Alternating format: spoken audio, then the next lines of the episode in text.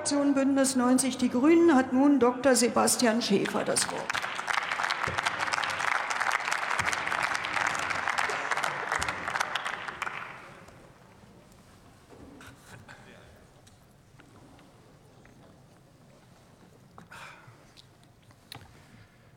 Sehr geehrte Frau Präsidentin, liebe Kolleginnen und Kollegen!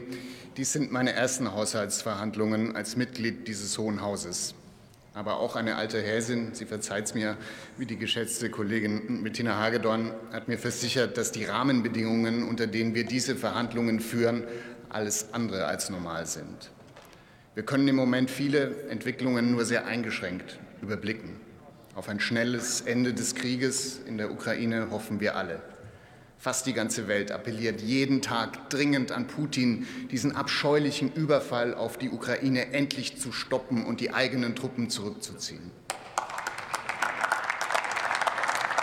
Aber auch nach einem Ende der Kampfhandlungen ist die Welt eine andere. Fossile Energie- und Rohstoffpreise werden teuer bleiben. Umso wichtiger ist es, dass wir, solange wir für eine Übergangszeit noch fossile Energien benötigen, unsere Abhängigkeiten abbauen. Wirtschaftsminister Habeck hat da in den vergangenen Wochen bemerkenswerte Erfolge erzielt. Bei Kohle haben wir die Lieferungen aus Russland halbiert, bei Gas und Öl deutlich reduziert. Und das werden wir mit Hochdruck weiter vorantreiben. Es geht um eine möglichst kurze Brücke ins postfossile Zeitalter, das diese Fortschrittskoalition entschlossen erreichen wird. Wind, Sonnenenergie und grüner Wasserstoff werden uns in wenigen Jahren unabhängig machen. Das ist elementar, um die Klimakrise zu lösen und unseren Industriestandort zukunftsfähig und resilient zu machen. Unsere Wirtschaft ist durch die Pandemie immer noch belastet. Viele Bürgerinnen und Bürger sind extrem verunsichert. Die Allensbach-Zahlen dieser Woche zeigen das in aller Deutlichkeit. Und bei der Konjunkturentwicklung sind wir mit höchster Unsicherheit konfrontiert. Wir sehen, dass die Wirtschaftsforschungsinstitute ihre Prognosen deutlich reduziert haben. Das ZDW in Mannheim sieht in seinem Index zur Konjunkturerwartung in Deutschland den stärksten Rückgang seit Beginn der Umfrage im Dezember 1991.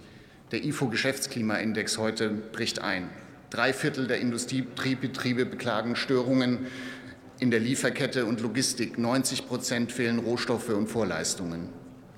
In der Tendenz sind Branchen betroffen, die durch die Pandemie eher weniger belastet waren. Insofern können bestehende Instrumente wie der steuerliche Verlustrücktrag gut wirken. Auch das Kurzarbeitergeld kann helfen, Arbeitslosigkeit zu vermeiden und Fachkräfte zu sichern. Es ist aber möglich, dass wir hier zusätzlich Unterstützung brauchen. Wir müssen uns klarmachen, wir erleben einen Wohlstandsverlust. Wir werden als Staat nicht jede individuelle Belastung ausgleichen können. Deshalb sind zielgenaue Belastungen, Entlastungen für die Bürgerinnen und Bürger umso wichtiger. Das gelingt grosso modo mit dem Entlastungspaket der Ampel sehr gut.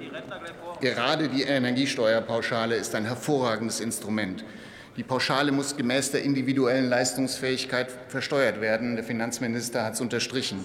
Das hilft der Zielgenauigkeit der Entlastung auch die Unterstützung für Familien kommt dort an, wo sie gebraucht wird. Wer wie meine Familie vom Kinderfreibetrag profitiert, wird nicht entlastet. Ich halte das für gerecht.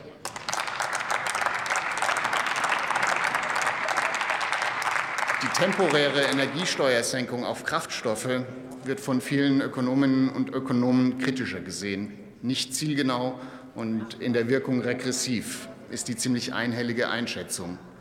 Da haben wir als Ampel mit der vereinbarten Reform der Unterstützung für Pendlerinnen und Pendler noch einiges zu tun, um bessere Instrumente zu entwickeln. Ich bin froh, dass wir jetzt mit Hochdruck einen Auszahlungsmechanismus für das Klimageld entwickeln. Wir dürfen das morgen auch in dieser schwierigen Situation heute nicht aus dem Blick lassen. Nächstes Jahr können wir dann neue Wege bei der zielgenauen Entlastung gehen. Wir dürfen die soziale Frage nicht gegen den Klimaschutz ausspielen. Das verbindet uns in der Ampel. Die Ampelregierung ist gute 100 Tage im Amt. Auf unserem Kontinent findet ein furchtbarer Angriffskrieg statt. Wir handeln als Koalition in dieser für uns alle so schweren Zeit verantwortungsbewusst. Das werden wir auch bei den Haushaltsberatungen der nächsten Wochen zeigen. Herzlichen Dank.